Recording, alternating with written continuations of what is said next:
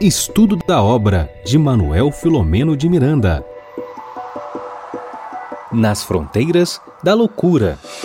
Olá, amigos, sejam todos muito bem-vindos ao nosso espaço, ao nosso projeto, à nossa live, ao nosso encontro dessa obra sensacional, Nas Fronteiras da Loucura. Denise, Regina, sejam todas muito bem-vindas. Ok. Boa noite. Olá, Marcelo. Olá, Regina. Muito boa noite a todos. Hoje eu estou aqui sem meu livro Vintage, estou só com a versão do e-book no tablet. Ah, não tem problema nenhum, porque você sabe que eu, eu encontrei uma outra versão aqui da capa, depois eu queria compartilhar, eu busquei na internet, e junto com a sua versão vintage, eu descobri um companheiro entre nós. Depois eu coloco ele aqui para a gente conversar sobre ele. Nós falando de capa de livro, é, nós vamos nos servir desse opúsculo aqui maravilhoso, né? nosso velho conhecido amigo, a obra Vida Feliz, trata-se, né, como a gente já sabe, do livro escrito por Joana de Ângeles, eu vou aqui me servir desse meu amigo. Olha, falando de amigos, eu tenho um, Denise e Regina. Olha que delícia, eu enxergo tudo. Bom, na mensagem de número 17, que é a mensagem é, que vai me servir aqui de introito para as atividades da noite, eu já vou pedir, tá, Denise, para você fazer a nossa prece de abertura okay. é, dos nossos trabalhos venerando então pela pena do Di, na mensagem, repito, de número 17, nos diz assim: Mantenha os teus pensamentos em ritmo de saúde e otimismo. A mente é dínamo poderoso. Conforme pensares, atrairás respostas vibratórias equivalentes. Quem cultiva doença sempre padece problemas dessa natureza. Quem preserva a saúde sempre supera as enfermidades. Pensa corretamente e serás inspirado por Deus a encontrar as soluções melhores. O pensamento edificante e bom é também uma oração sem palavras, que se faz sempre ouvida. Vamos orar. Então, com essa leitura da noite de hoje, que nos inspira a colocar o nosso pensamento num outro patamar, fundamental ao estudo desta noite, rogamos aos espíritos que nos acompanham a sua proteção para que o trabalho atinja os objetivos para os quais foi programado. E assim pensando, nos entregamos à direção do Mestre Maior, que nos acalenta, nos conforta e nos orienta. Fiquemos assim com a sugestão da imagem de Jesus em nossas mentes. Gostei muito desse convite, viu? Da imagem de Jesus em nossas vidas. Muito bom. É, nós Vamos então iniciar as atividades da noite. A gente fez aqui uma singela divisão do nosso estudo e eu vou pedir licença a vocês, meninas, para poder colocar o nosso amigo. Eu preparei aqui uma, uma apresentação e nessa apresentação a gente. Peraí, deixa eu inverter. Pronto. Agora eu vou colocar ele aqui, vou compartilhar. Vocês não estão vendo, mas o nosso mosaico aqui do StreamYard, que é a ferramenta que a gente usa, tá cheio de elementos aqui de compartilhamento. Tá bonito ele, viu? Tá bastante interessante. Bom, vamos colocar aqui por nossa vez o nosso companheiro quando aparecer. Ah, a Regina já está me pedindo para eu resgatar o nosso protocolo, né? Dizem que espiritismo não tem ritual, não tem nada disso, mas a gente tem aqui um compromisso de saudar todos vocês, não é isso, Regina? Fala aí, faz a saudação. Posso saudar? Bom, Regina deixou eu saudar, vocês sabem que aqui eu sou só o papagaio, né? Eu só falo Bom, então sintam-se todos muito bem abraçados, sobretudo os companheiros que estão aqui conosco, né, desde o início, é, prestigiando não a nós, né, isso é importante que se diga, mas ao protagonista das nossas lives, que é certamente o livro, né? Pela pena segura do nosso médium e humanista baiano Divaldo Pereira Franco, estamos falando de nada mais, nada menos que Manuel Filomeno Batista de Miranda, já que esse é o nome dele de batismo. Então sintam-se todos muito bem abraçados, viu? Faz de conta assim que eu estou abraçando todos vocês individualmente, eu, Regina e a Denise. Bom, isto posto, vamos aqui. Está aparecendo ali o nosso amigo, não está? Está aparecendo. Pronto. Denise, olha, eu achei na internet à direita aqui essa capa. Olha, essa eu confesso a você que eu não conhecia. Você, como conhece é, bastante coisa, você tem uma relação muito próxima aí com essas questões tipográficas, tem uma, uma, uma relação, inclusive, artística, né? tem um, um depreendimento todo especial. Você conhecia essa capa, Denise?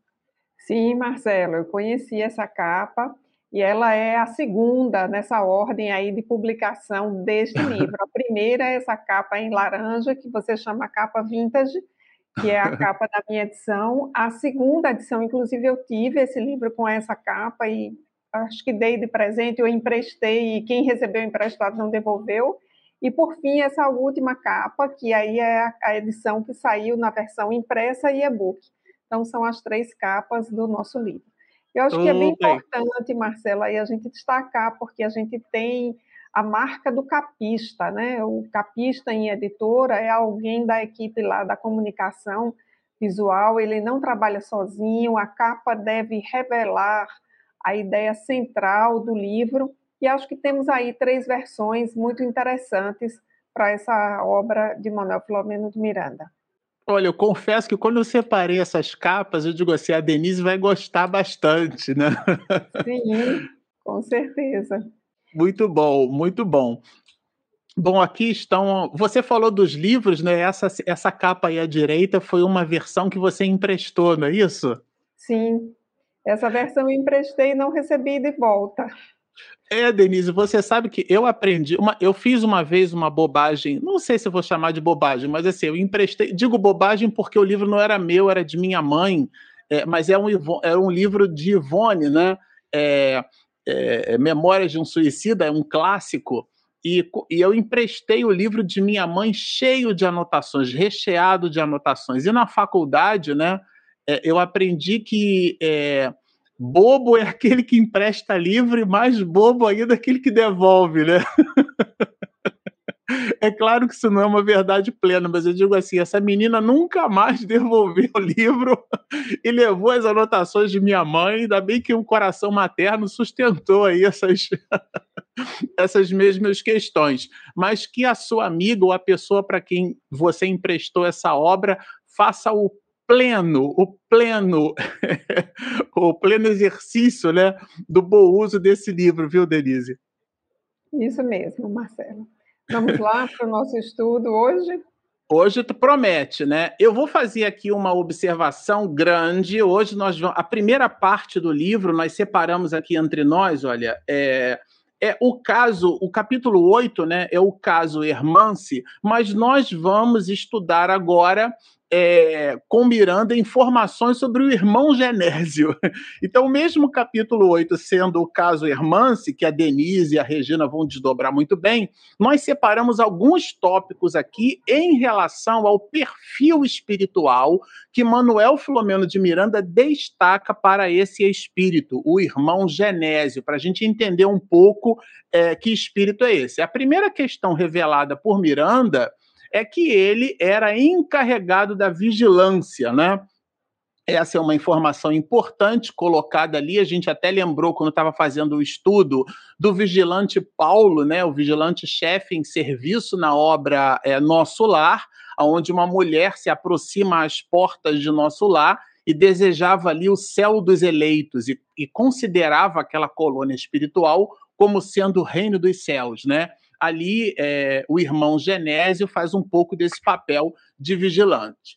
Depois, o, o, o, próprio Miranda traz, né, quer dizer, fazendo o desdobramento das informações sobre o irmão Genésio, comenta conosco que ele foi do movimento espírita. Aqui eu coloquei do lado direito uma logo, né, é uma impressão de um vídeo que eu não sei se a Regina lembra, essa imagem aqui foi construída pela Regina, né, a identidade visual. É, não é é, não é uma logomarca, né? Estou me referindo a, a, ao print, né? Esse print é um movimento de transição de um vídeo que Regina fez na época que era diretora de comunicação desse órgão federativo estadual. Claro que na época em que o livro vai psicografado, não era o CERJ, né, o Conselho Espírita do Estado do Rio de Janeiro. Chamava-se UZERJ, o nosso órgão de unificação, União das Sociedades Espíritas do Estado do Rio de Janeiro. Eu coloquei aqui a versão mais atual, só para poder tipificar mesmo que o irmão Genésio pertenceu ao movimento espírita organizado do Rio de Janeiro, né? Nesse sentido, é, o, o irmão Genésio, ele, a gente vai perceber que ele vai, é, vai se, se filiar, vamos dizer assim, a um centro espírita, né? Ao centro espírita é, Bezerra de Menezes, né? É, a gente achou assim bem, bem interessante, né? É, esse Centro Espírita Bezerra de Menezes é a casa espírita que ele vai, vai estar vinculado quando estava entre nós no plano terreno, né? Ele trabalhou no Centro Espírita Bezerra de Menezes. Bom, contando, Miranda contando um pouquinho da vida dele, que é que a gente vai observar isso entre os parágrafos 1 até o parágrafo 25. Depois eu vou passar o bastão digital para Denise, tá?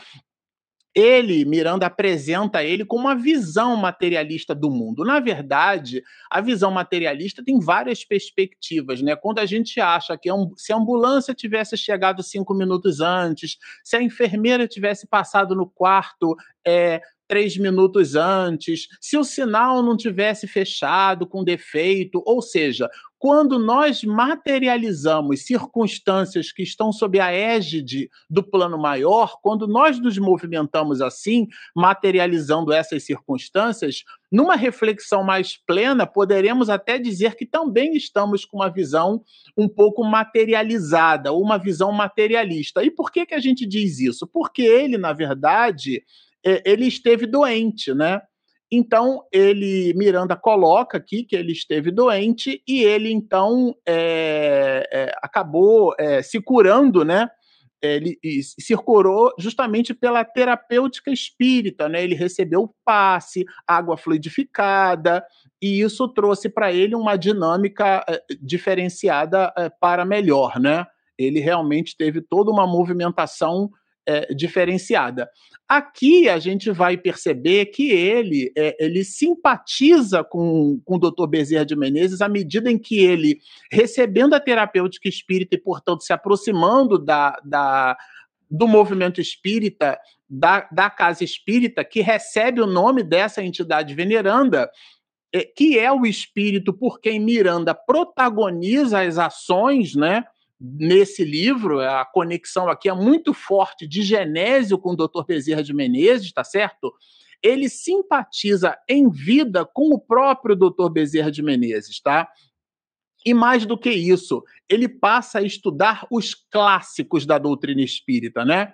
É, é, quando a gente diz que ele estudou os clássicos do espiritismo, a gente está querendo dizer com isso que ele estudou a codificação, ele estudou obras, né, como Gabriel Delane, como Leon Denis, Camille Flammarion, obras que eventualmente nos dias do século XXI a gente percebe observando né, o movimento espiritista que é, precisam ser muito fortemente resgatadas, né? E ele, claro, né, foi realmente alguém muito atuante é, no movimento espírita. Ele é, se dedicou ao movimento espírita muito fortemente é, a partir da leitura, do estudo, das observações doutrinárias. O seu comportamento destaca, né? Manuel Filomeno de Miranda foi um comportamento assim de grande, ele granjeou a simpatia é, dos bons espíritos, né? Isso é algo que nos chamou bastante atenção quando a gente fez a leitura da obra. Essa ideia de que foi pelo comportamento dele que os bons espíritos se aproximaram dele, né? Realmente estabeleceu uma amizade tanto no plano material como no plano espiritual. E, e também é, vivenciou muitas encrencas, né, que fazem parte do plano da vida, mas ele as suportou com afinco. Miranda destaca que ele ficou viúvo, né? E ele teve uma, uma a gente identificou aqui, né, é, nas observações de Miranda, a ideia de que ele suportou diversas provas, mas ele suportou essas provas com uma espécie de coerência cristã. A ideia da coerência cristã é o nosso comportamento alinhado com o nosso verbo, ou o nosso comportamento alinhado com o conjunto de valores que a gente diz é, ter como princípio de vida, como norte, é aquilo que a gente chama de ética, né? Uma palavra que, que significa ethos, que é o modo de se comportar, né? Então, o modo do comportamento dele, o comportamento dele que granjeou a simpatia, atraiu, vamos dizer assim, né? Os bons espíritos começaram a prestar atenção no comportamento dele, era um comportamento alinhado, coerente, né? Com essa coerência cristã. Vejam que foi um homem que teve muitas dificuldades. Ele, no movimento espírita, eu fiz aqui uma certa brincadeira, recebeu é, encargo porque nós, no movimento espírita, não temos posição, nós recebemos encargo e não cargo. Nós não somos, nós estamos. Ninguém é presidente de nada. Então nós estamos. Nós, como quando dirigimos uma instituição, não nos deveremos nos colocar, né? Bom, pelo menos assim deveria ser numa posição de superioridade em relação às outras pessoas, e ele então recebeu posições no movimento espírita organizado, né? Foi também um excelente palestrante. Na verdade, ele falava daquilo, né? Falava com o coração, porque da, da maneira como Miranda coloca aqui para nós, né? Ele na verdade se expressava é, é, de uma forma, olha como é que Miranda diz, palavra segura e portadora de conceitos elevados, as suas palestras de estudo e consolação doutrinários sensibilizavam os ouvintes, porque não era uma, uma informação tecnicista, né? Falava com o coração, que renovavam é, os clichês mentais ante a meridiana luz emanada do Livro dos Espíritos do Evangelho segundo o Espiritismo de Allan Kardec, né? Que ele interpretava com beleza e correção. Era realmente um verbo. A gente fica imaginando como é que não seria isso, né? Bom, ele desencarnou, né?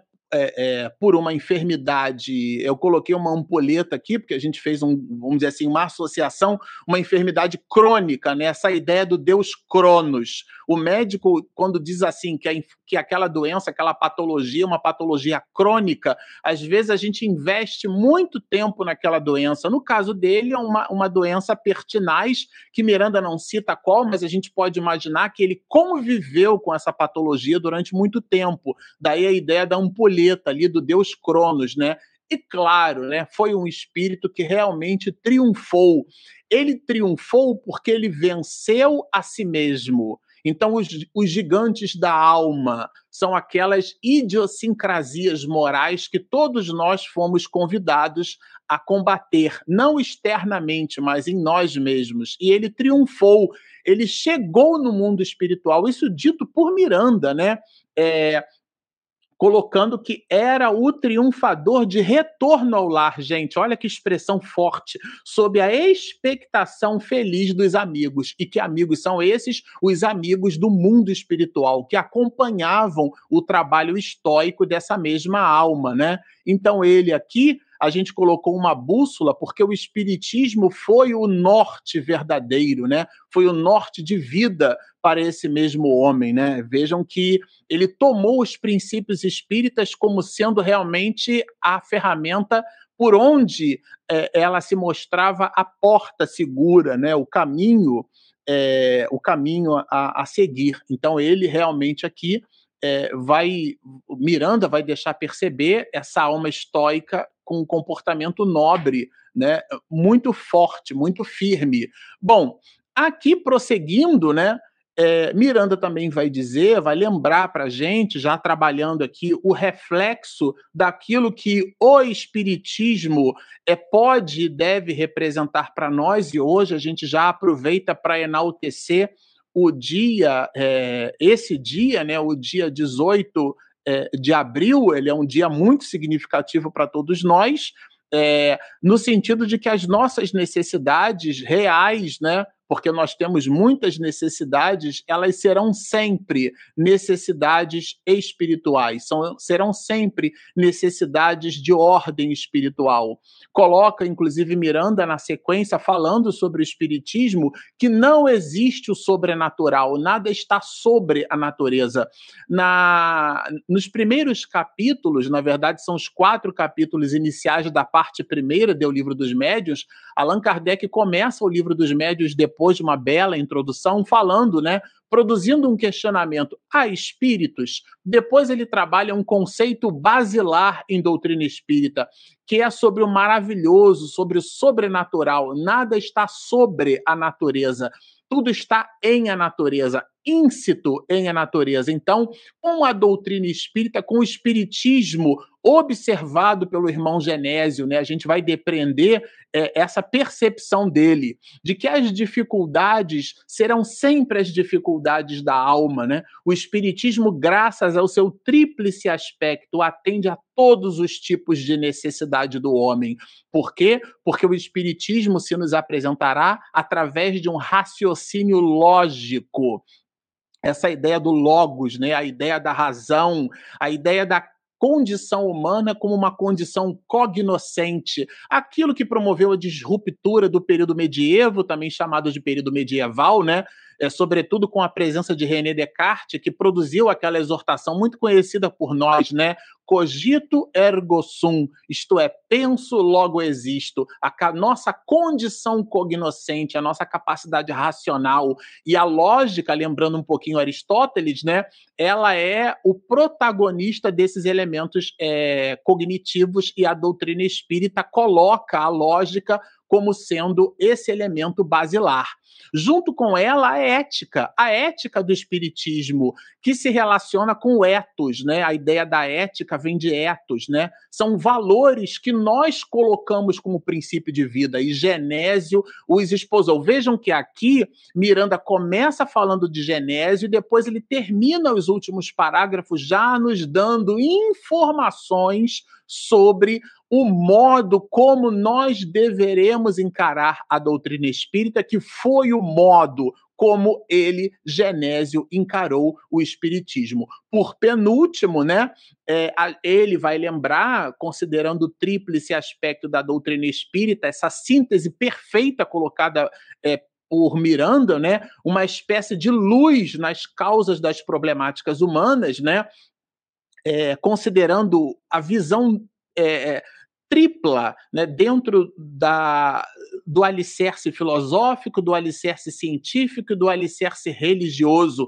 formando aquilo que classicamente chamamos né, de tríplice aspecto. E aqui o ponto é, de observação de Miranda é que não há um, um aspecto superior ao outro aspecto. Não, o aspecto religioso tem precedência sobre o aspecto científico. Não, o aspecto científico é o mais importante. Na década de, no, de 80, nós ainda estávamos, quiçá ainda não estaremos, ali abraços dados com essas mesmas reflexões, né? os, cientistas, os cientificistas, né? Dentro da doutrina espírita, aqueles de nós que carregamos a bandeira de que os aspectos científicos da doutrina espírita são aqueles que dialogam com a ciência do mundo, né? quando, na verdade, Allan Kardec deixou bem claro que o, a ciência é espírita, é a ideia da existência do espírito. Então, a definição de espiritismo colocada por Allan Kardec é o espiritismo é uma ciência que estuda a natureza, a origem e destino dos espíritos, bem como de suas relações com o mundo corporal. Todo esse foi o volume de informações que Genésio tanto absorveu quanto empreendeu na memória, na, na, na memória de si mesmo, introjetou como comportamento, expediu esse comportamento no mundo. Portanto, ele, Genésio, viveu Jesus. Né? É uma informação assim que Miranda deixa claro para nós quando coloca que nos últimos dois decênios ele vai dizer que o irmão Genésio é, Duarte, né, que é o sobrenome dele, passou pela existência correta, investigando inconscientemente as bases da doutrina, não obstante o motivo que o levou à casa espírita. Foi um homem que realmente viveu a filosofia espírita, né? incorporou à vivência pessoal o comportamento ético-religioso de que se reveste. Esse foi o espírito, tá? Para eu entregar aqui para as observações da Denise, é esse o espírito que protagoniza a amizade com o doutor Bezerra de Menezes. É. Tudo bem, meninas? Acho que Tudo deu para dar uma palhinha assim. Eu acho que eh, você estava correndo tanto para entregar é. esse volume de informações aí, não é, Regina? Que nesse final ele acelerou um pouco. Bom, amigos, então, já que Marcelo nos passou a palavra, é, dando sequência, eu queria informar a todos que eu organizei a minha fala em três tópicos para tentar aqui tornar mais didático, já que eu não vou ter ilustrações assim tão maravilhosas quanto a de Marcela e as de Regina, que eu já vi, né, as, as ilustrações de Regina. Então, a primeira, Marcela, se você me permite, é, falar um pouquinho ainda sobre o Genésio, lembrando quem é esse personagem nessa narrativa que nós estamos acompanhando. Ele é o primeiro personagem espírito espírita, é, e vamos colocar nessa linha aí o doutor Bezerra e o Filomeno fora, né, porque nós já os conhecemos de outros livros. Então, na narrativa de Nas Fronteiras da Loucura, uh, o Genésio Duarte é o primeiro espírito que havia sido espírita em sua última encarnação. Então, isso é bastante importante para a gente destacar. E lembrando aqui aquela live que nós fizemos ainda em janeiro, apresentando esse livro, nós havíamos separado as obras de Filomeno em três grupos. E o Nas Fronteiras da Loucura está naquele grupo de livros cujo caso central não envolve espíritas, mas os espíritas aparecem como personagens secundários e eles ah, protagonizam cenas muito importantes, são as cenas de exemplo. Então, o Genésio, ele aparece aí para nós como o modelo que nós queremos alcançar, né? Então, ele é um modelo de transformação moral, Filomeno diz isso, ele é um modelo de entrega à vivência do espiritismo, ele é um modelo de entrega ao trabalho espírita, e por conta disso, ele que havia chegado cético à casa espírita, granjeia a amizade, nada mais, nada menos do que o doutor Bezerra de Menezes, a ponto de, de ser o chefe da vigilância nesse é, hospital aí, nesse posto de socorro, melhor dizendo. Então, eu gostaria de chamar a atenção dos nossos internautas no destaque para essa personagem. Em outras palavras, dizendo assim: olha, volta à leitura se você não leu com cuidado e presta atenção, porque esse personagem, se ele não for importante para a história, porque eu não quero aqui avançar o final, ele é muito importante como modelo para todos nós, trabalhadores espíritas. Então, é, pedir desculpas a você, Marcelo, que fiz esse adendo aí na sua fala, Sensacional, muito bem observado, ótimo. Eu, eu acho que o, o Genésio ainda tem um outro detalhe, né? Para aproveitar esse 18 de abril aí que você já destacou, ele é um índice de qualidade do trabalho espírita, porque lembrando os espíritas, né, aquela primeira leva que estava com Kardec, aquela primeira geração na Sociedade Parisiense de Estudos Espíritas, e particularmente eu estou me lembrando aqui do Samson, que dá uma comunicação logo depois do seu desencarne na Sociedade Parisiense de Estudos Espíritas. Então, é essa marca de continuidade. E o Genese traz, digamos, esse selo de qualidade que você colocou aí também na ilustração. Então, fica a dica, né? não percamos esse personagem de vista. Aí vamos então para o nosso segundo personagem, vou pedir para a Regina compartilhar é um esquema, gente, é bem, bem esquemático aqui, só para quem estiver é, acompanhando o nosso trabalho, não se perder aí é, na relação com os personagens. Então, só revisando aqui, nós continuamos tendo o Dr. Bezerra de Menezes aqui, o slide vai voltar, né? como nosso é, personagem central.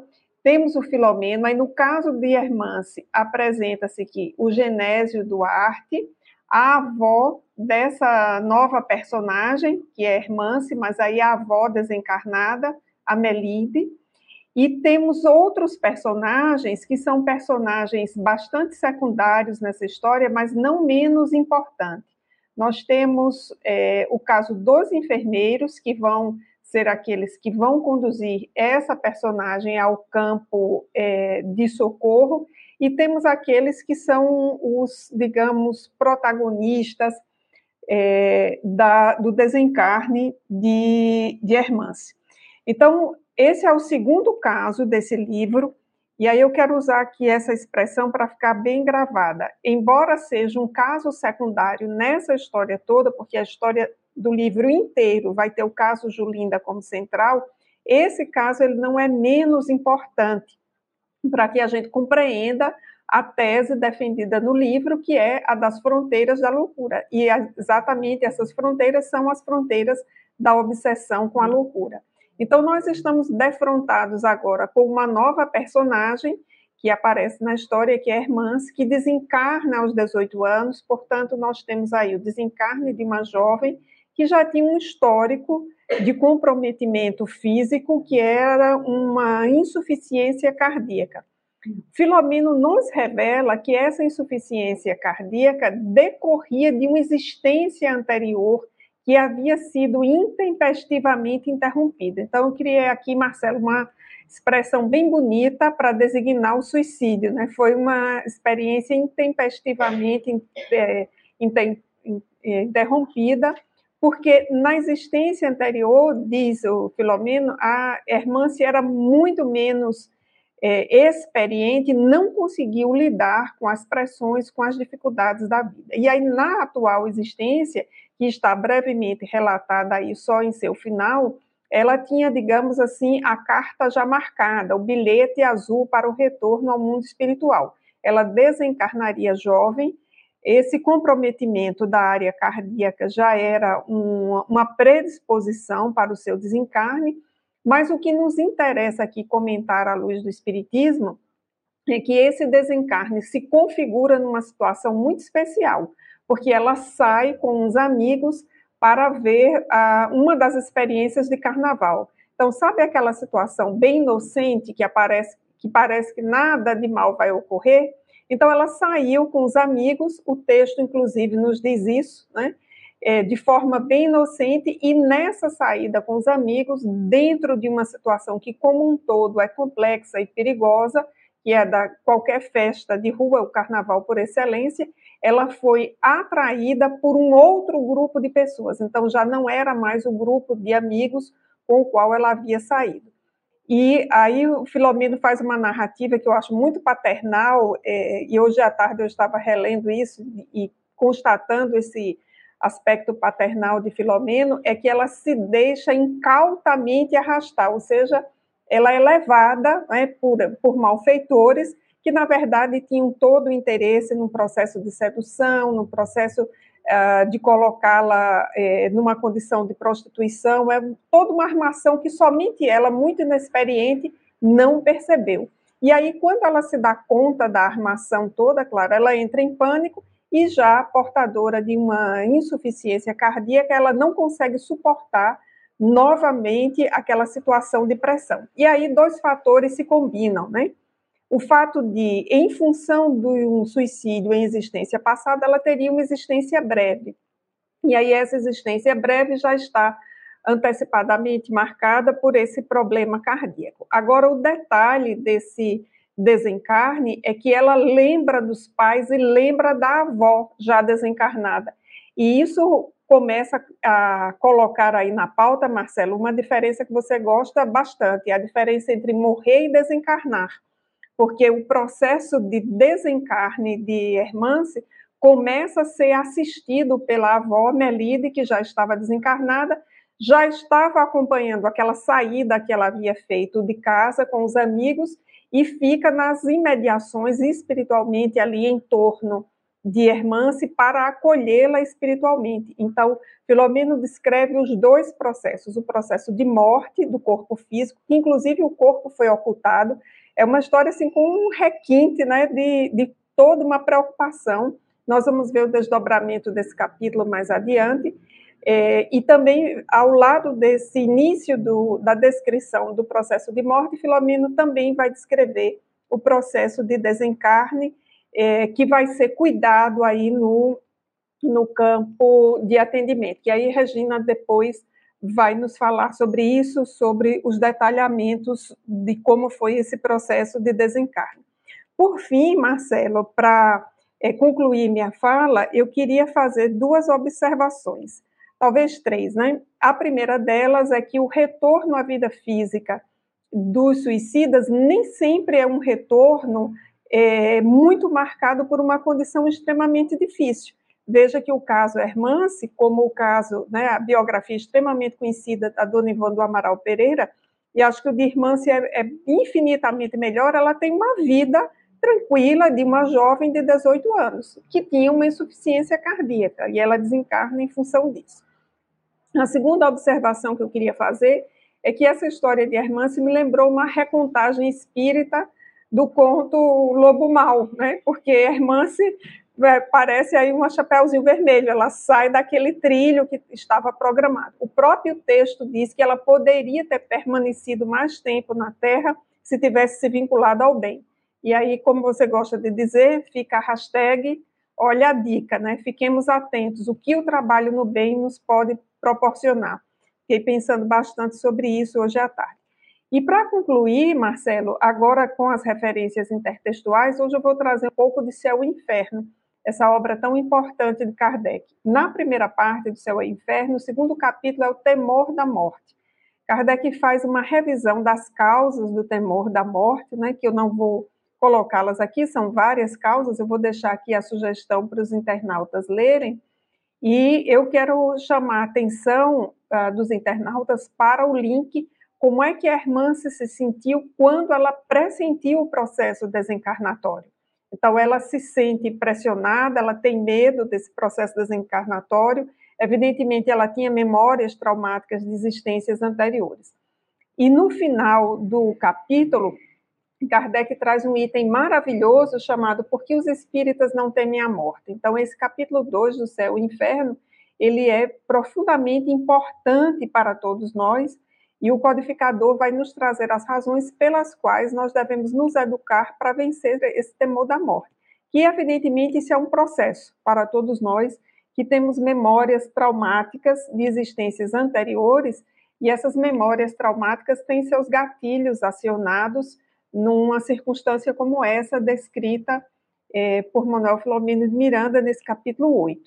E para concluir mesmo, Marcelo e Regina, eu queria lembrar ainda de Céu e Inferno, na segunda parte do livro, capítulo 1, intitulado O Passamento, que é exatamente sobre esse, esse momento aí que nós estamos acompanhando de Hermância, o chamado momento da morte ou passamento, né? E Kardec diz no item 8 desse capítulo da segunda parte o seguinte: a causa principal da maior ou menor facilidade de desprendimento no momento da morte é o estado moral da alma. A afinidade entre o corpo e o perispírito é proporcional ao apego à matéria, que atinge o seu máximo no homem, entenda-se aí na pessoa, no espírito encarnado, cujas preocupações dizem respeito exclusiva e unicamente à vida e aos gozos materiais. Ao contrário, nas almas puras, que antecipadamente se identificam com a vida espiritual, o apego é quase nulo, e desde que a lentidão e a dificuldade do, do desprendimento estão na razão do grau de pureza e materialização da alma, de nós somente depende o tornar mais fácil ou penoso, agradável ou doloroso esse desprendimento. Então era isso, Marcelo, Regina a contribuição para hoje à noite e vamos de céu e inferno para entender melhor esse capítulo 8 de Nas Fronteiras da Loucura. Eu queria é, é, lembrar vocês, internautas, que está aberto aí para as perguntas aí para vocês postarem, tá? No, na nossa, no, nosso, no nosso chat. Bom, gente, coube para mim os parágrafos finais, que também, tão quanto os que foram falados aqui, foi bem emocionante, né? Então, já vou botar o slide aqui, nas fronteiras da loucura. Então, a gente vai estudar agora o, os parágrafos lá mais para o final, do 47 ao 55, até o finzinho, tá bom? E aqui a gente vai continuar, né? A, a Denise estava falando das questões da narrativa do Dr. Bezerra de Menezes, que ele começa, ele que começa a narrar o caso Hermance, ele começa a falar da Hermance, tá?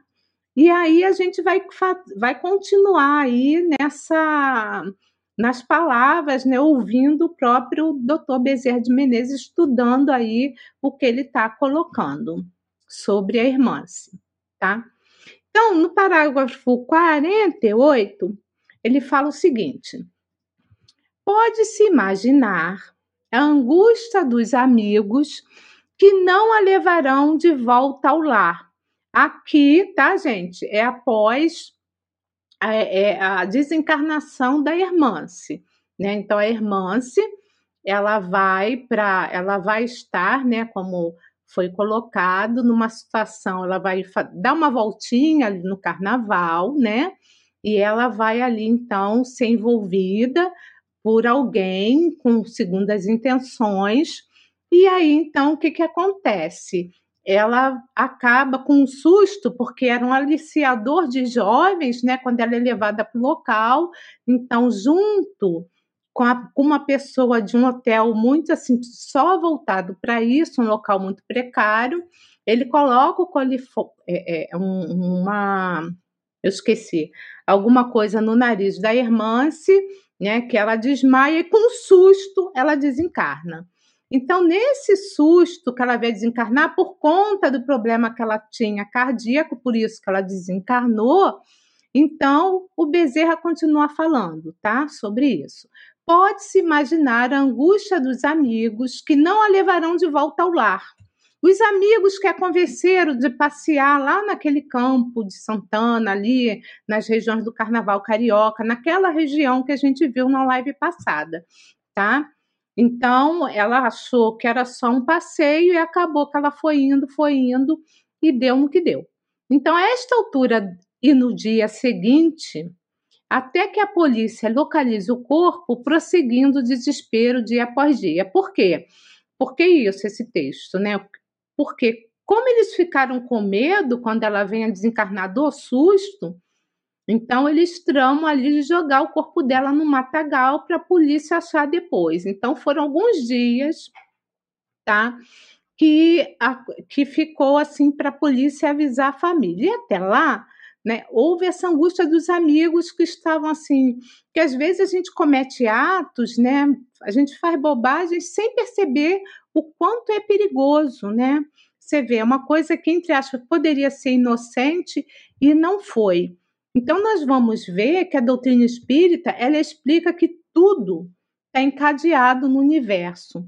Nada acontece por um acaso. E tudo é uma sequência natural de causas e efeitos, ação e reação. No caso da irmã, se ela só é, ia viver até a cidade mesmo. Me falha a memória, 18, 19 anos. Vocês me corrijam, por favor, né? Então, ela estava para desencarnar mesmo. E cada criatura humana ela vai se definir pela sua consciência, que a separa de quem? Né? De, dos irracionais, né? E lhe confere o que? A dignidade espiritual. Então a gente já falou aqui, né, que a gente precisa tomar cuidado, né, com o que estamos fazendo, com os nossos pensamentos, os locais que vamos, né, porque a gente, nós somos responsáveis pelos nossos atos. Continuando, tá? Bezerra fala o seguinte: o insucesso amargo, porém, isso está no parágrafo 49, sendo bem suportado né, pelas, nas dificuldades que passamos, será convertido pelas leis divinas em futura paz e renovação da família, que reencontrará nossa irmã se mais tarde em situação mais feliz. Então, veja bem, gente, o que parece que é uma coisa tenebrosa, porque a nossa visão é muito materialista, é sempre bom lembrar que, que os espíritos nobres, espíritos superiores, eles sempre olham de cima como se estivesse no topo de uma montanha, olhando ali o rio passando, o campo, a cidade. Então eles conseguem ver o que a gente não consegue enxergar. A gente só, nós somos muito imediatista. Então mais para frente ela vai estar numa situação feliz, segundo o Dr. Bezerra de Menezes. Lembrando que as leis divinas, né, na verdade, vocês estão vendo que está em negrito, são as leis de Deus inscritas na consciência de cada um de nós, tá? E aí vai levar o culpado, o próprio culpado a pedir seu próprio castigo e recuperação quando é possível, tá? E essa lei de causa e efeito, por outro lado, é a favor daqueles que se voltam para o quem? Para o bem e o amor, como resultado de seus esforços na seara do bem. Então, olha quanta coisa. A Denise disse que ficou reflexiva. Hoje eu também fiquei, sabe, Denise, pensando assim, né, nas coisas que a gente pode fazer mais ainda, porque a gente, no meu caso, eu pensei em mim, eu acho que eu faço bem pouquinho, né, em cima desse personagem que, que foi apresentado hoje aqui, que é o também era um espírito espírita, tá? E é bom lembrar sempre que compete sempre a nós, em qualquer circunstância, eleger o melhor que o nosso discernimento ele possa determinar. Né? Então, para ficar claro que as leis divinas elas são justas. Né? Continuando. No parágrafo 49 a 50, o Dr. Bezerra continua com a narrativa dele. O grande choque, fator da desencarnação, num atentado ao seu pudor de moça, tá? O capítulo final da tragédia afetiva, culminada antes no suicídio. Então, ela, como a Denise já falou, ela sofreu suicídio anteriormente, né? E ela teve uma vida, né, diferente de outras pessoas, né, que a gente já viu na literatura que se suicidaram. Então, ela teve uma vida ela estudou uma vida plena ali até a sua seus 18 anos, né, 19. Ela estudou, ela foi muito bem educada, tinha uma saúde frágil, mas ela continuou ali até essa data ali, é, é, vivendo a sua vida é, é dentro da idade dela, né? Continuando, é, pena, o doutor Bezerra fala o seguinte: pena a ingerência indébita dos criminosos de que a vida não necessitava. Quer dizer, ela foi a vítima nesse momento, mas pena para aqueles que causaram essa desencarnação. Olha que interessante. Mesmo ela precisando desencarnar, ela ia desencarnar, né? Mas ela ia, por qualquer motivo ela ia desencarnar, não necessariamente esse, tá? mas foi ali aproveitado a situação, né, da, desses criminosos que ele coloca aqui, e ela foi ali, ela acaba desencarnando, e que pena para eles, que, que para esses criminosos, que são os nossos irmãos em Cristo, eles continuam ainda nas suas lutas, vão continuar nas suas lutas árduas, Pelo processo de, de depuração do espírito. E ele fala o seguinte no parágrafo 50, o doutor Bezerra: tudo, porém, em nossa vida transcorre sob controle superior, obedecendo a quê? Ao equilíbrio universal, tá? E aí, para falar um pouquinho, que são só duas questões, dá uma vontade de trazer tudo, mas não vou trazer por conta do tempo, eu já estou olhando o reloginho. Eu trouxe duas questões, viu, Denise? Porque você trouxe um livro, Céu e Inferno, mas hoje eu quis trazer o quê? que é o Espiritismo. Podia ter trazido o livro dos Espíritos, o Evangelho, mas para lembrar que esse livro é tão importante quanto os outros também, tá? Lembrando aqui que no canal a gente tem é, uma, uma série completa desse livro. Então, quem quiser se interessar, entra na nossa plataforma né, de vídeos do YouTube ou no nosso aplicativo, vocês vão ver lá o que é o Espiritismo, a série completa estudada pelo Marcelo. Bom, duas questões. A primeira, eu inverti a ordem, a 129, está lá no que é o Espiritismo. Será Deus o criador do mal? Resposta: Deus não criou o mal. Ele estabeleceu leis e estas são sempre boas, porque ele é soberanamente bom. Aquele que as observasse fielmente, olha que interessante, aqueles a que se observasse fielmente seria perfeitamente feliz. Porém, os espíritos, tendo seu livre arbítrio, nem sempre as observam e é dessa infração que provém o mal. Então, o que, que ele quer dizer aqui? Se a gente seguir na linha, então a gente vai estar sempre bem. Mas o problema é que a gente se desvia e acaba fazendo algumas bobagens, tá? E na 128, a pergunta é a seguinte: tem o homem o livre-arbítrio ou está sujeito à fatalidade? Ou seja, tem que passar por aquilo e ponto final. Resposta: se a conduta do homem fosse sujeita à fatalidade, aqui a gente está falando da conduta, não haveria para ele nem responsabilidade no mal, nem mérito do bem que pratica. Toda punição seria uma injustiça, toda recompensa um contrassenso. O livre-arbítrio do homem é uma consequência da justiça de Deus e o atributo que a divindade imprime àquele e o eleva acima de todas as outras criaturas. Sensacional esse essa essa pergunta. Então vocês aprofundem também assim esse tema Está lá né, no capítulo 3 do livro que é o Espiritismo, tá? A solução. Eu não estou conseguindo ler, que tem uma coisa aqui, de alguns problemas da doutrina espírita. Então, são várias questões, então vocês vão lá, é só uma citação, tá? Para que vocês possam entender melhor esse assunto. E já indo para o parágrafo 52, né, nós vamos ver aqui eu acho, é, o doutor Bezerra de Menezes já fazendo a cirurgia na Hermance, né? Então, o que, que, o que, que ele fala aqui, tá? Eu acho que aqui. Bom, vou ler aqui. Na parte superior do cérebro, na região do centro coronário, derlindando tenuíssimos filamentos escuros e retirando-se ao tempo é, valendo-se de um aspirador de pequeno porte, fazia sugar resíduos no centro cerebral que haviam bloqueado a área da consciência. Na verdade, aqui já é, tá, já é o Manuel Filomeno de Miranda falando. Então, até estou vendo aqui que eu não, não vi a imagem do Manuel Filomeno, já não é mais o doutor Bezerra falando.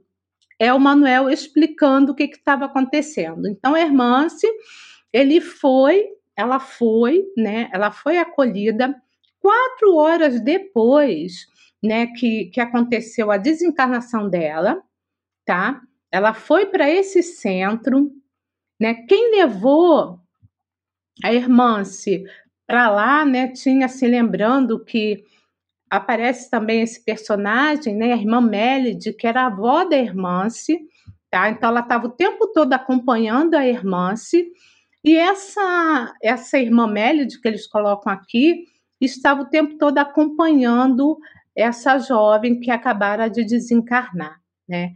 E aí, o que que acontece? Ela vai direto para a cirurgia e o doutor Bezerra, né, e todos os que estavam envolvidos nessa nessa situação ali, nessa cirurgia, ele vai, né, ele vai começar a fazer a cirurgia no centro coronário.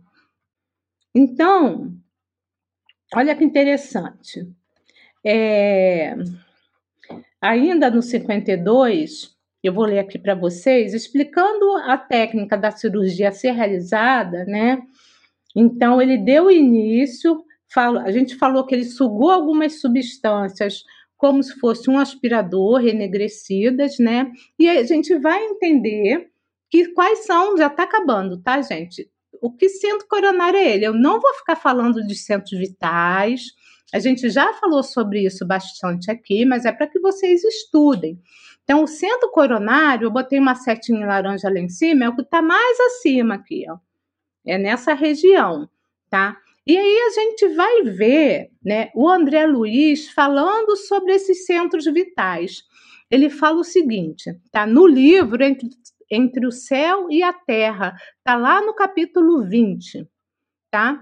O nosso corpo de matéria rarefeita está intimamente regido por sete centros de força, né? São os grandes centros, porque tem vários, mas está falando dos grandes, que se conjugam nas ramificações dos plexos e que, vibrando em sintonias uns com os outros, ao influxo do poder diretriz da mente, estabelecem para nosso uso um veículo de células elétricas que podemos definir como sendo um campo eletromagnético do qual, do qual o pensamento vibra em circuito fechado, tá? Então, olha que interessante. É lógico que eu separei várias coisas, porque vocês vão ver ali o duplo etérico, mas é só para lembrar que essa parte aqui, essa parte coronária, eu até separei uma coisinha bem rápida sobre os centros de forças, para vocês entenderem até quando a gente, a, é, a, gente recebe o passe e quando a gente aplica o passe, tá? Esses centros espalhados são ditos os mais importantes, tá? Como vocês já viram aí, são esses sete. Então, nós temos vários outros centros, né, de importância, tá? Mas o centro coronário temos um ponto de interação entre as forças determinantes dos espíritos. Isso quem está falando é ainda André Luiz em Evolução em Dois Mundos, tá?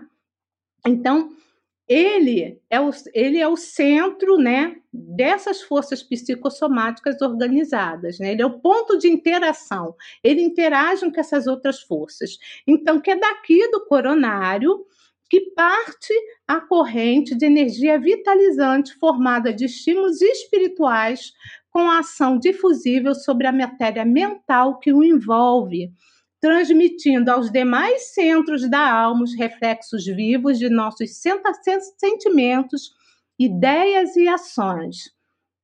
Tanto quanto esses mesmos centros, interdependentes entre si, imprimem semelhantes reflexos nos órgãos e demais implementos da nossa constituição particular, plasmado em nós próprios os efeitos agradáveis ou desagradáveis da nossa influência e da nossa conduta. Então, esse centro é muito importante, o coronário. Vocês vão observar vários passes, né? É sempre começa por aqui. E essa cirurgia foi feita aqui, nessa região, tá? Que foi retirada a substância escura ali que estava que estava na jovem a, é, desencarnada, né? No corpo perispiritual dela. E interessante que a gente vai ver, não sei se eu botei no 53, não, tá aqui, aparece mirando aqui. À medida que a equipe recorria a instrumentos muito delicados, né, para essa cirurgia, para é, a cor retornou à face da jovem. Olha como é que ela foi melhorando. E a respiração foi pouco a pouco sendo percebida em face dos estímulos aplicados na área cardíaca. Aproximadamente 20 minutos depois, a paciente em sono reparador foi conduzida para a enfermaria contígua. Então vejam bem, ela desencarna, olha como é que ela foi atendida ela desencarna, quatro horas depois, tá? Ela está em cirurgia e 20 minutos depois ela já está muito melhor e ela vai para a enfermaria. Não é todo espírito que consegue esse feito, não. Então a gente não sabe ainda as causas, né, que levaram ela ao suicídio, mas a lei é de amor. E Deus vai sempre prover para a gente as nossas necessidades. Então, para mim, isso aqui foi um presente, né? Quando eu li isso, isso aqui é um presente né? E o Bezerra encerra esse capítulo falando o seguinte: morrer é fácil, liberar-se da morte após ela é que se faz difícil. Encerrando-se um capítulo da vida, outro se inicia com plenitude de forças, de forças. Acabar jamais. Ele termina esse capítulo falando sobre isso a gente sabe que tem outros espíritos que ficam muito mais tempo nesse período. A irmã se com certeza ela tinha ali os méritos dela, né? E aí ela teve todo esse atendimento. Então esse capítulo aí realmente é sensacional. Vamos abrir então agora aqui para perguntas e respostas, né? Os internautas estão ávidos aqui para fazer perguntas. Então, eu queria colocar aqui que a Dulcineia, ela tá ama o nosso canal, então a gente agradece muito a você. Antes das perguntas e respostas, chegando no final não vai dar tempo. Então, já estou agradecendo a Dulcineia antes de botar a vinheta, tá? Então, muito obrigada a, a Dulcineia do Caruaru. Nós temos também a Thaís, que está sempre conosco, né? Então, ela disse que ela também, viu, que ela tem ciúmes do livro, dos livros delas, quando você fez a sua explanação. A Deise gostou, a sua mãe, que você hoje trouxe as imagens, tá? E eu queria também dar o, o boa noite para o pessoal de Portugal que está nos assistindo, não só os nossos amigos do Brasil, mas também ao pessoal de Portugal. Então vamos à nossa vinheta de perguntas e respostas. Momento de interação. Perguntas e respostas.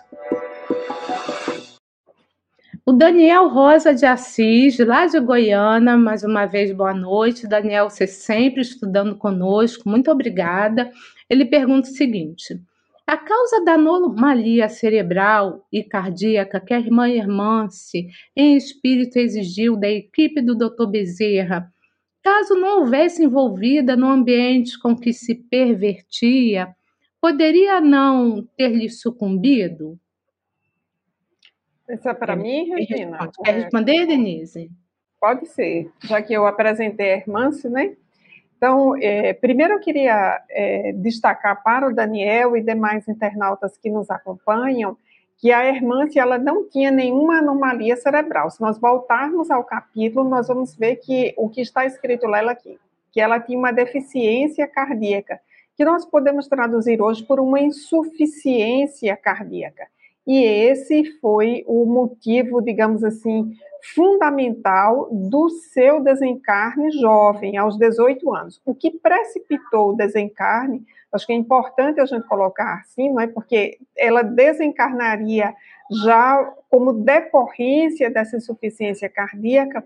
Veja que já estava tudo ali programado para o processo de desencarne, ela já nasce com essa insuficiência, e, voltando ao tópico, o que precipita o desencarne é a situação na qual ela incautamente se coloca, que é a situação de risco ah, por aliciamento dentro daquela experiência de ir conhecer o carnaval que ela foi com os amigos.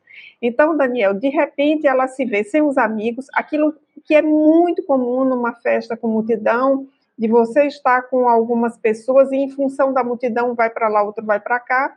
O que ocorreu com a irmã foi algo semelhante a isso, ela se viu sem o grupo e depois ela já se percebe com outro grupo e Filomeno vai narrando isso muito bem, que era um grupo de aliciadoras. A Regina inclusive colocou isso também na exposição dela. Esse destaque é muito importante a irmã se não percebe inicialmente a situação perigosa em que ela estava se colocando, e quando ela percebe essa situação perigosa, veja só, o medo, que seria natural para qualquer um, para qualquer uma de nós, ela é tomada pelo medo, e essa reação emocional desencadeia já, aliás, desencadeia não, é, vai ferir, vai tornar mais sugestível o seu sistema cardíaco que já tinha um comprometimento. Então, ela desencarna e também ela desencarna porque uh, o, há um desmaio que é forçado aí pelos aliciadores, né? Até uma internauta eu vi que ela colocou aqui, Regina, a palavra que faltou para você e na hora faltou para mim, eu também não consegui te ajudar, que foi o cloroforme, né? Então, uma internauta colocou aqui e nós agradecemos. Então, veja, Daniel, isso é o que configura ali aquele momento da morte da Hermance. Então, nós temos um, a, o fenômeno biológico da morte, que o sistema cardíaco sobrecarregado não consegue processar a emoção que ali estava, e, em paralelo, nós temos para Hermance, como teremos para qualquer um de nós, o processo de desencarne. Regina, brilhantemente, nesse final agora, destacou que esse processo de desencarne em quatro horas após o processo de morte biológica já estava sendo é, tratado. E aqui eu acho que vale a pena é, Marcelo, Regina, internautas, usar a expressão processo. O desencarne é, de fato, um processo, ele tem etapas. E a irmã, se tinha méritos, certamente, e a avó, que intercedeu por ela, também, porque não é qualquer espírito que vai ser atendido em quatro horas, muito menos pela equipe do Dr. Bezerra de Menezes. E aí eu quero chamar a atenção para alguns detalhes dessa história. Acho que são dois detalhes aí muito importantes que servem para nós. Eu fiquei pensando, inclusive, para mim hoje. O primeiro detalhe é que o fato dela ser suicida não a coloca numa situação, digamos, de menos-valia em relação a nenhum outro espírito. Isso é muito importante para que a gente chame a atenção para a lei que é de justiça, de amor e de caridade. E o segundo aspecto a destacar aí, eu já tinha é, apresentado na minha fala inicialmente, que é o trabalho no bem. Ela, inclusive, poderia ter permanecido mais tempo na existência e talvez ter um desencarne mais suave do que esse. Porque imagine o que é você perceber, de repente, que está na mão de bandidos, de aliciadores, que a sua vida corre risco, a sua integridade. Então, isso não é fácil para ninguém processar, para nenhum espírito processar, muito menos uma jovem de 18 anos.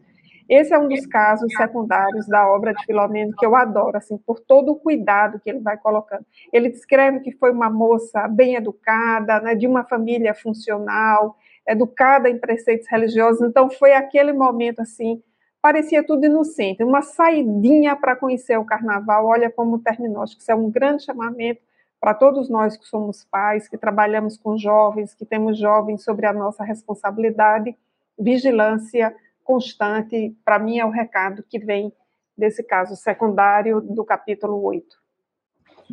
É, agora a Thaís pergunta para o Marcelo. Como se dá a questão da fé ao espírito? Pois nascemos com algo bom e não no coração, certo?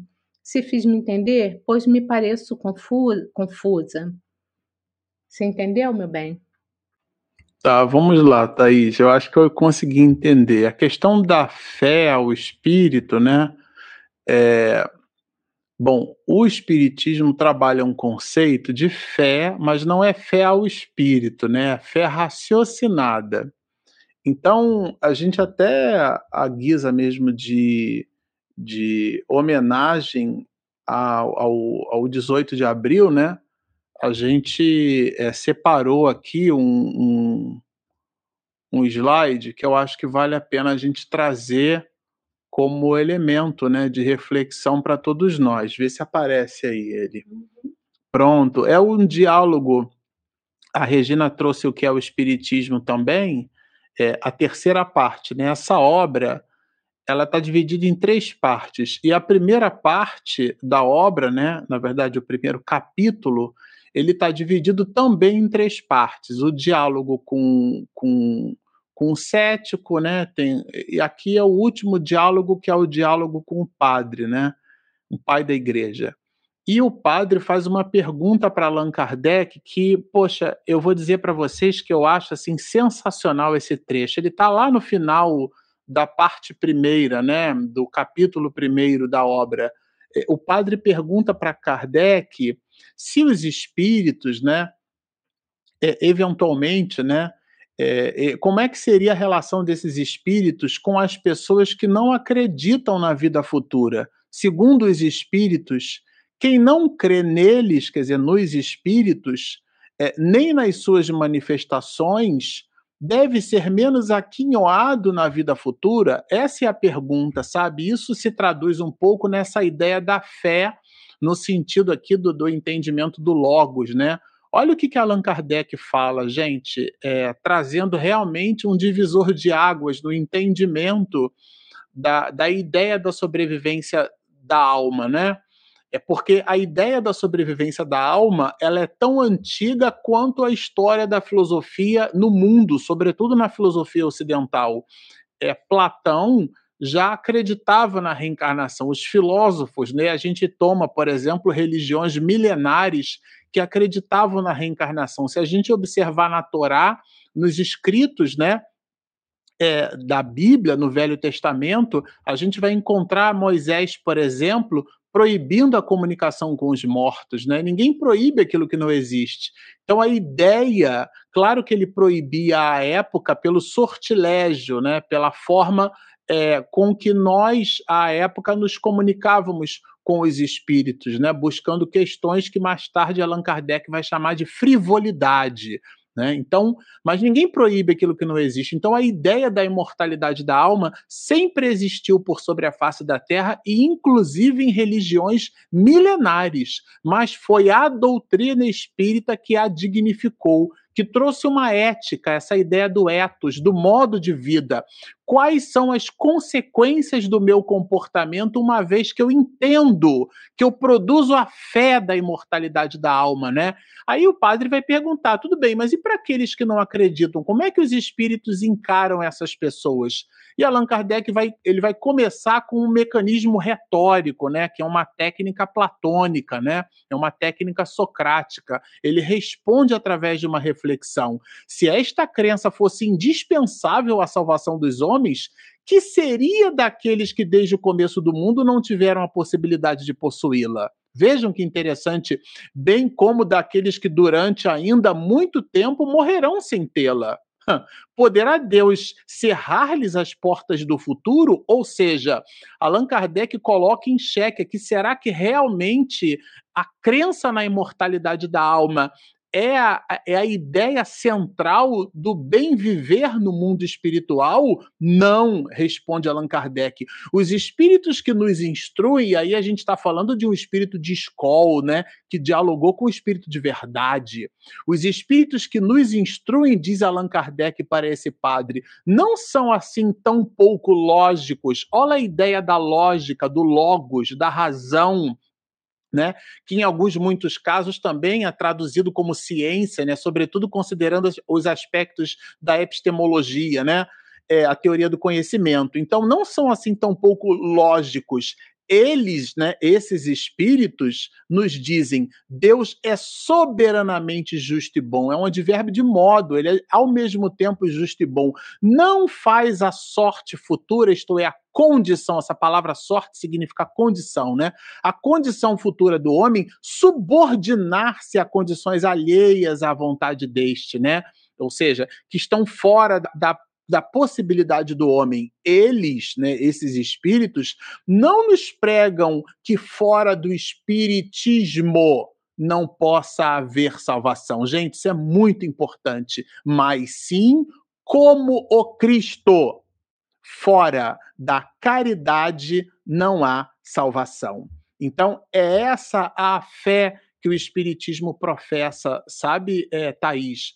A fé da imortalidade da alma, mas no entendimento de que precisamos produzir ações. E essas ações são ações no bem.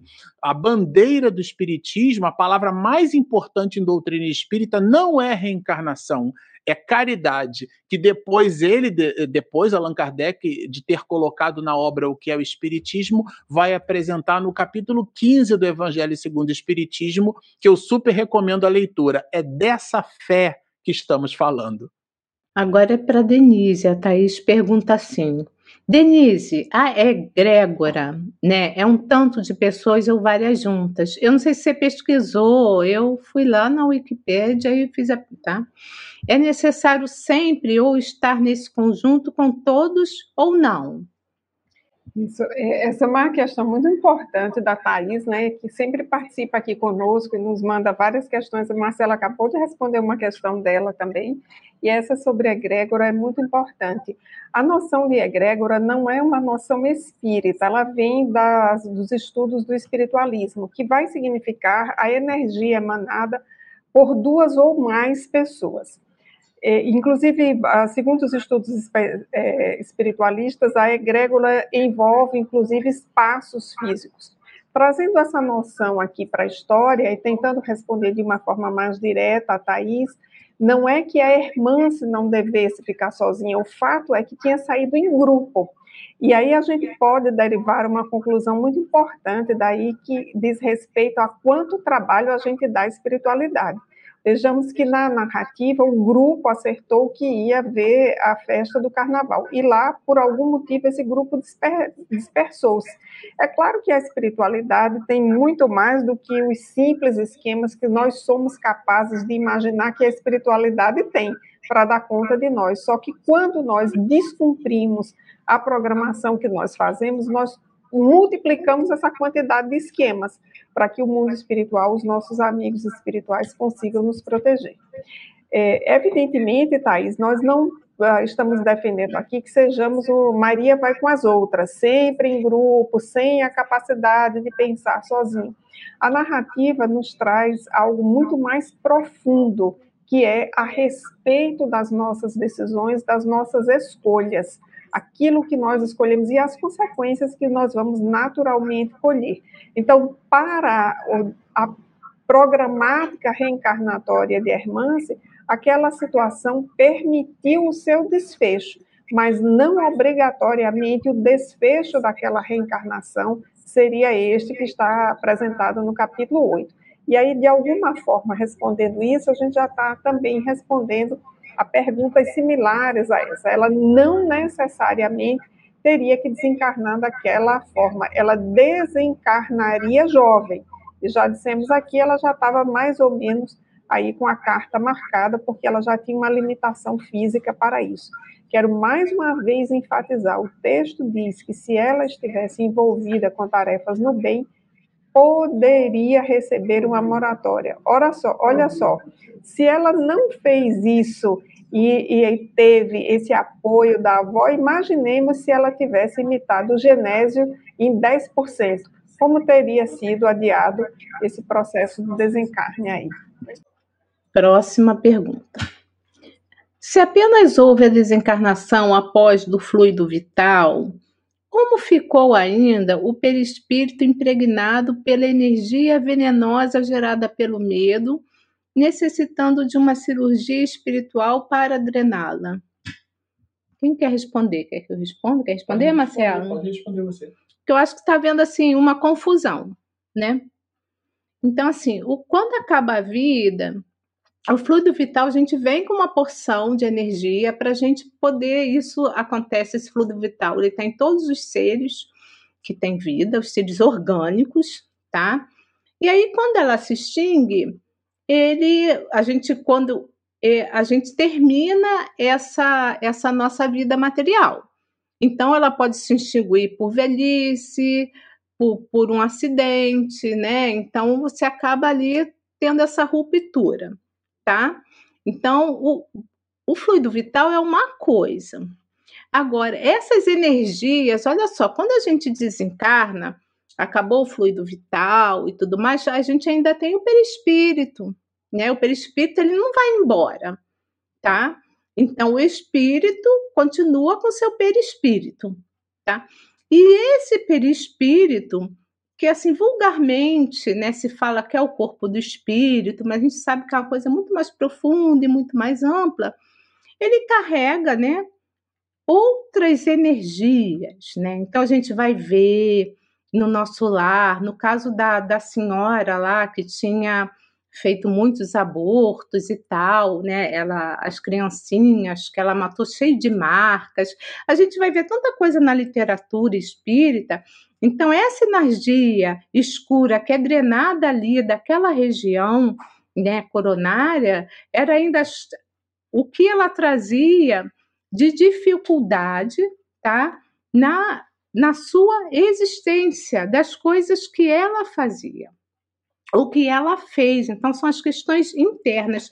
E se você for observar aqui no texto, é, ela, é, ela também, ela, eles, essa cirurgia não foi só para isso, foi também para que ela pudesse ter acesso a outros arquivos que ela não teria naquele momento como encarnada.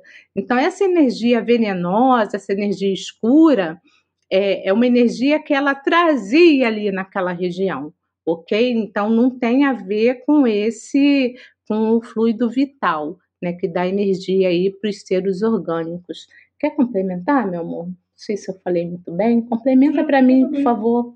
Tudo bem, acho que é isso. Tá. Bom, a Daisy, ela fala o seguinte, a mãe do Marcelo, tá, gente? Se a irmã se não tivesse saído de casa, ela iria mesmo desencarnar pela programação espiritual? Por ter se colocado em perigo, ela desencarnou mal?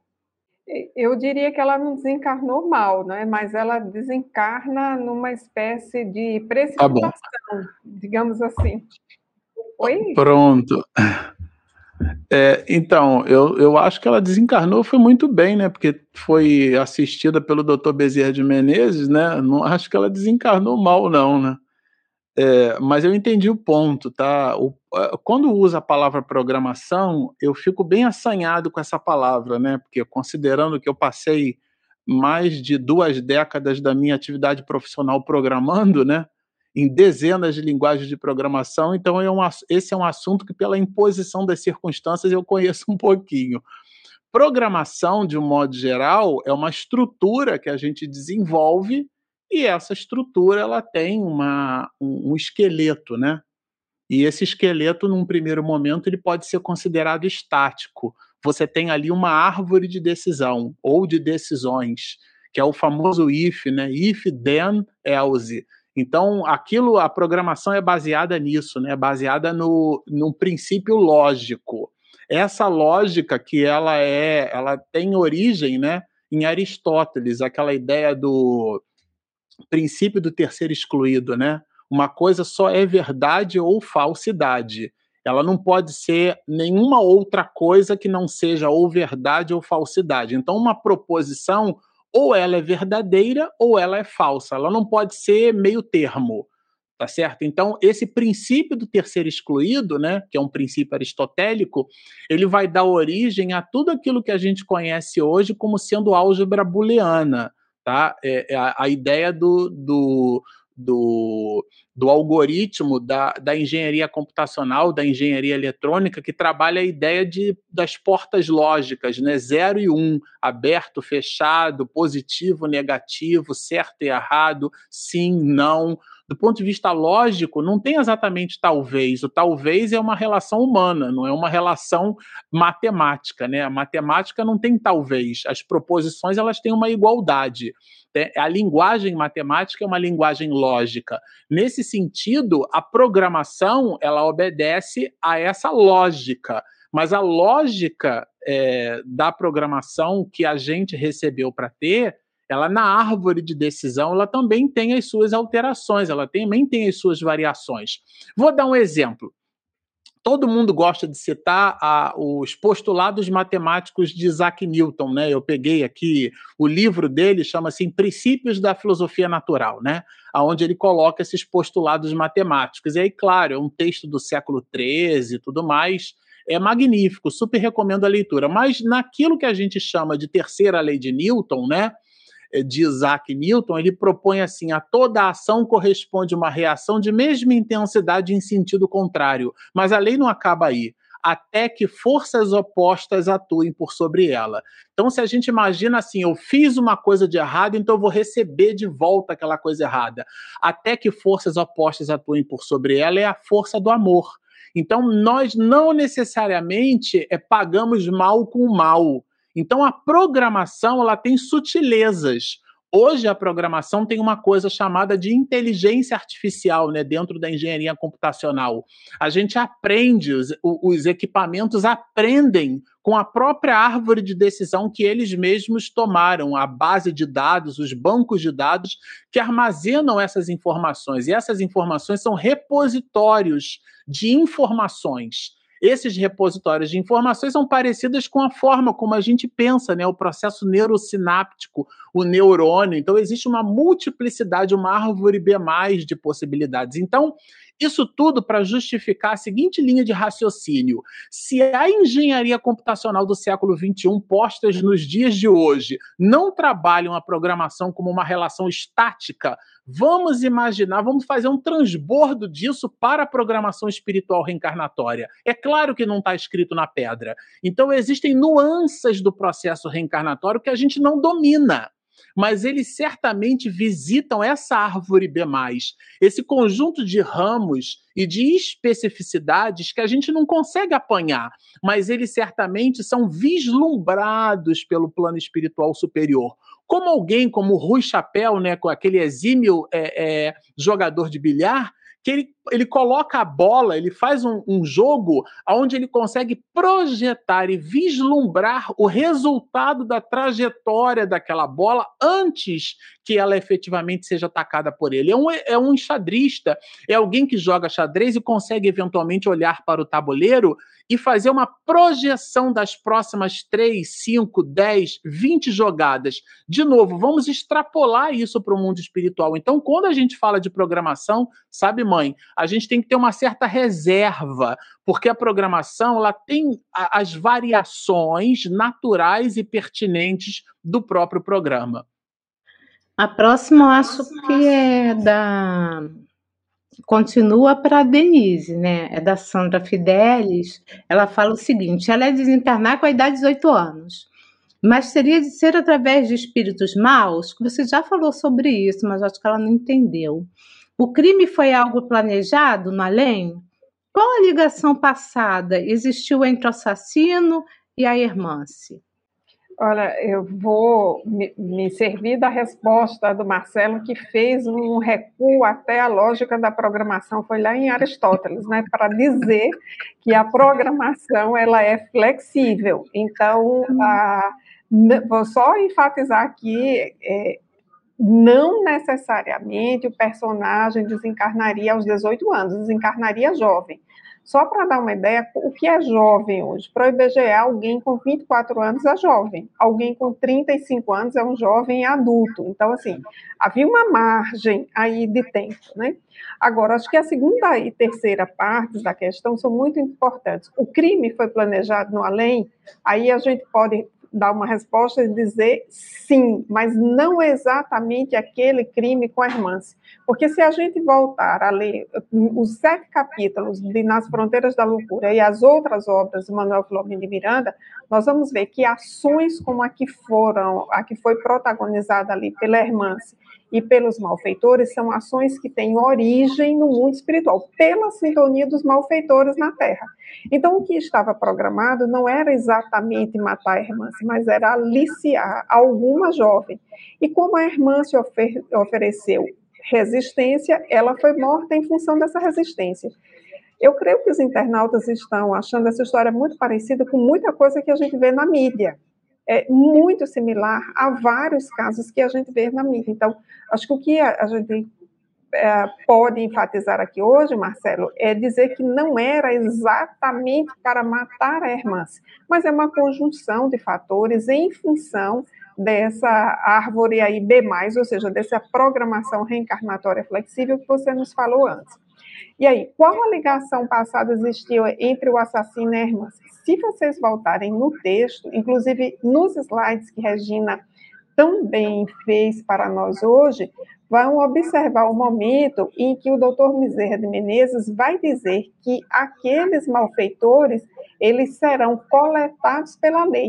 Eles não necessariamente têm a ver com o passado de irmãs, mas a circunstância ali os envolveu, ou seja, dali para frente, na ficha daqueles malfeitores, aquele desencarne estava computado.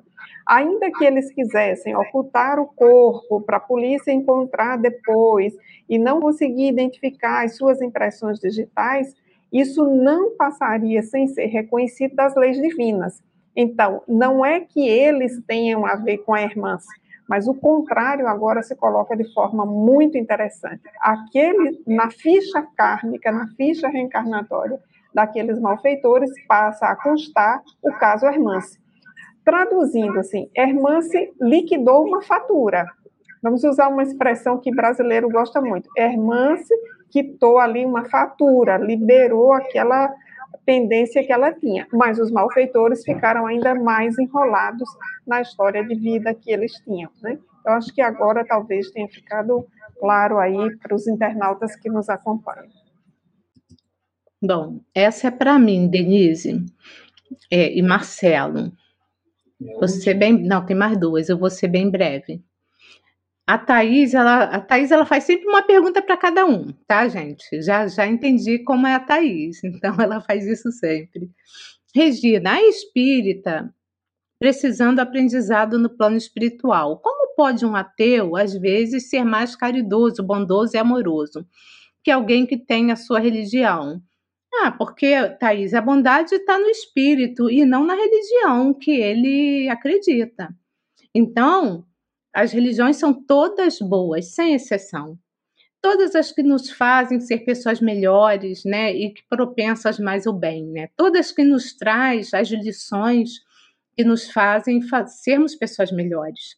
Agora, tem pessoas boníssimas na religião A, B ou C e tem pessoas mais na religião A, B ou C. E tem ateus também muito bons, independente de acreditar ou não na existência de Deus tem ateus também muito maus ainda, né, que não acreditam na existência de Deus, mas continuam fazendo mal. Então tem a ver com o espírito. Isso tudo para dizer o seguinte: tem a ver com o espírito e com o que ele faz com a informação que ele tem, com, através do aprendizado milenar, né? Então, só para vocês entenderem isso, que não tem a ver com a religião, e sim, né, com o espírito através dos seus atos. Todas as religiões, religiões são boas, a doutrina espírita é uma doutrina que nos dá assim um norte, né? Que nos traz essa questão da vida futura e que diz assim para a gente que nós temos livre-arbítrio e também traz a questão da causa e efeito, que tudo que a gente faz aqui vai ter consequências na nossa vida. Tá bom, Thaís? Eu vou botar essas duas últimas perguntas, Marcelo, num pacote só e você responde, tá bem? Então vamos lá. Uma é da Maria de Fátima Duarte. Como um espírito em evolução, sinto uma angústia em pensar na hora da morte, em ver a decomposição do corpo. Gostaria de me desligar disso. Como posso me ajudar? Como pode me ajudar? A outra é o seguinte, da Sandra. Mas o fluido vital não está ligado. Ao... Não, vamos, vamos por partes. Responde aí, Marcelo. É, tá bom, eu, eu diria para você o seguinte, Maria. É, Maria, mãe de Jesus, né? Maria de Fátima, olha o nome dela. O nome traz assim uma referência muito importante. Eu diria para você, Maria, que a melhor forma de morrer é viver. né? O Espiritismo ele acredita na morte, porque a morte é um fenômeno biológico. O que o Espiritismo não acredita é no morto. Então, é, nesse sentido, e a tese não é minha, né, ela é de Miranda, ao final, o doutor Bezerra de Menezes, porque o texto está em itálico no parágrafo 55, o próprio doutor Bezerra vai dizer: morrer é fácil, porque morrer é a disjunção molecular, é a estrutura orgânica que não apresenta mais condições para a manifestação da vida. Por isso que o doutor Bezerra não é o Showa que está dizendo isso, não. O doutor Bezerra que está dizendo assim: morrer é fácil. Liberar-se da morte após ela, o que, que é isso, liberar-se da morte após ela? É desencarnar. A gente vai até observar no capítulo 10 depois que a gente vai trabalhar um pouco é, é, mais aprofundadamente também essas mesmas questões. Então, morrer é uma coisa, desencarnar é outra. Qual que é a diferença entre essas duas questões? É a nossa ligação com as coisas. Se nós estamos coisificando a nossa espiritualidade ou estando usando as coisas para nos espiritualizarmos, sabe? Parece um trocadilho, um jogo de palavras, mas não é. Quando a gente vive uma vida material, né, uma vida mergulhada num corpo de carne, mas o objeto das nossas atenções é a nossa espiritualização, o que é que significa isso? O desenvolvimento das nossas virtudes, a nossa tolerância, a paciência com o marido, com o filho, né? Há quem diga que marido é um outro filho, né? Minha esposa que eu diga. Então, a paciência que você precisa ter com seu marido, se você for casada, com os familiares, as dificuldades da vida que vão vergando a gente, o problema do trabalho, as encrencas do mundo, as idiosincrasias. Quando a gente percebe que o ato de sublimar as dificuldades tem por objetivo a nossa espiritualização, o corpo, ele é só um avatarzinho a gente não vai ficar ligado ao corpo, porque a mente está protagonizando outras questões.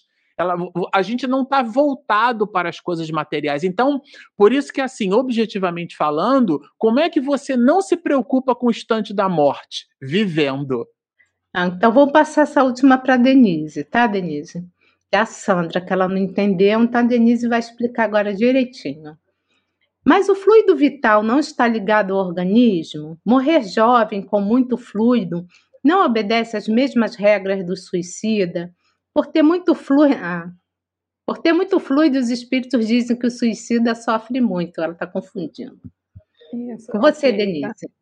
Ok, Regina, obrigada. Sandra, veja bem, é, de fato você tem razão na primeira parte da sua pergunta. O fluido vital é uma energia que vitaliza, o próprio nome já diz, vitaliza o organismo. E esse fluido vital ele vai sendo renovado ao longo da nossa vida, primeiro pela própria dinâmica do organismo e depois pela forma como nós vamos, do ponto de vista mental, vitalizando o nosso organismo. Isso uh, tem uma série de decorrências, mas vamos focalizar aqui no caso da irmã. Primeiro, desencarnar jovem não significa necessariamente desencarnar com muito fluido vital, porque essa personagem, especificamente como tantas outras, já tinha um organismo debilitado. Né? Volte ao capítulo que você vai encontrar isso. Então, morrer, desencarnar jovem, não significa desencarnar com muito fluido vital, nem tampouco de modo algum, obedece às mesmas regras do suicídio. Uma coisa não tem a ver com a outra, tá? Então não vamos confundir aqui, a gente passaria uma live inteira para explicar essas condições de desencarne do suicida.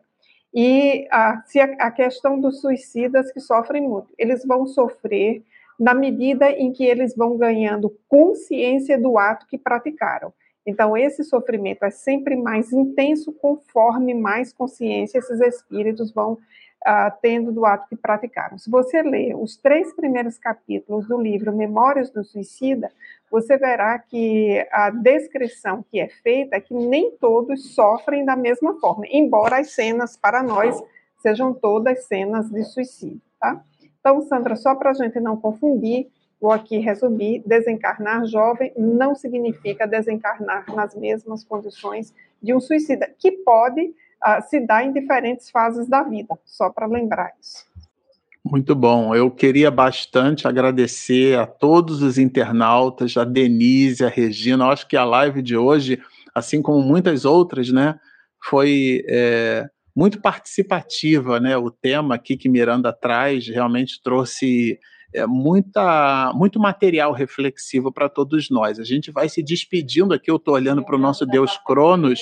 É, vou comentar do nosso Deus Cronos aqui, que está avançado, mas na quarta-feira, isto é, depois de amanhã, nós teremos conosco nada mais, nada menos do que o professor Severino Celestino, que eu sei que a Denise Lino também gosta bastante, da vontade de abraçar ele, trazer ele para cá e não liberar ele para ninguém, viu? Deixar ele um tempão aqui.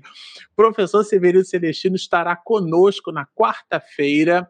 É, nós estaremos juntos, então fica aí o convite para que vocês estejam de novo conosco no nosso horário, né, às 19h30.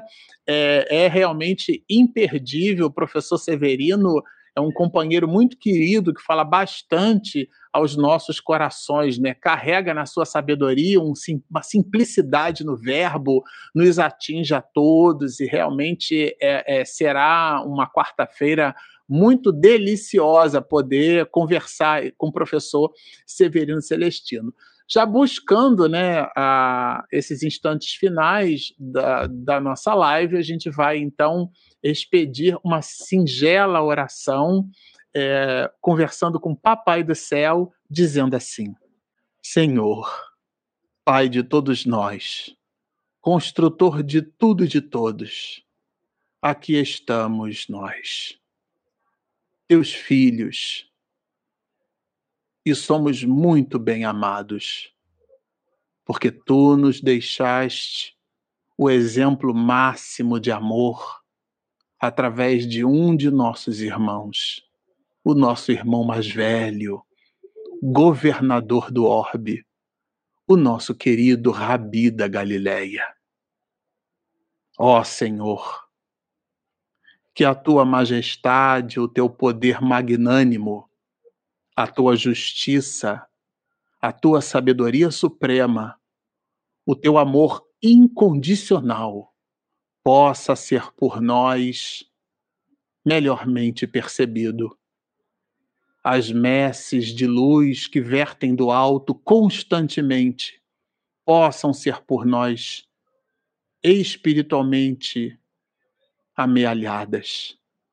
Te solicitamos, Senhor, que os teus prepostos de luz nos visitem a todos nos instantes de sono, nas nossas dificuldades no diário, também nos nossos momentos de conquista pessoal. Buscamos, no entendimento de que somos espíritos imortais, onde comemoramos neste 18 de abril, no momento em que um de teus prepostos de luz, o nosso querido mestre de Lyon, no ano de 1857, deixou-nos nesta data a marca da era do Espírito. Somos teus filhos e temos conosco o teu DNA divino. Ensina-nos a sermos luz.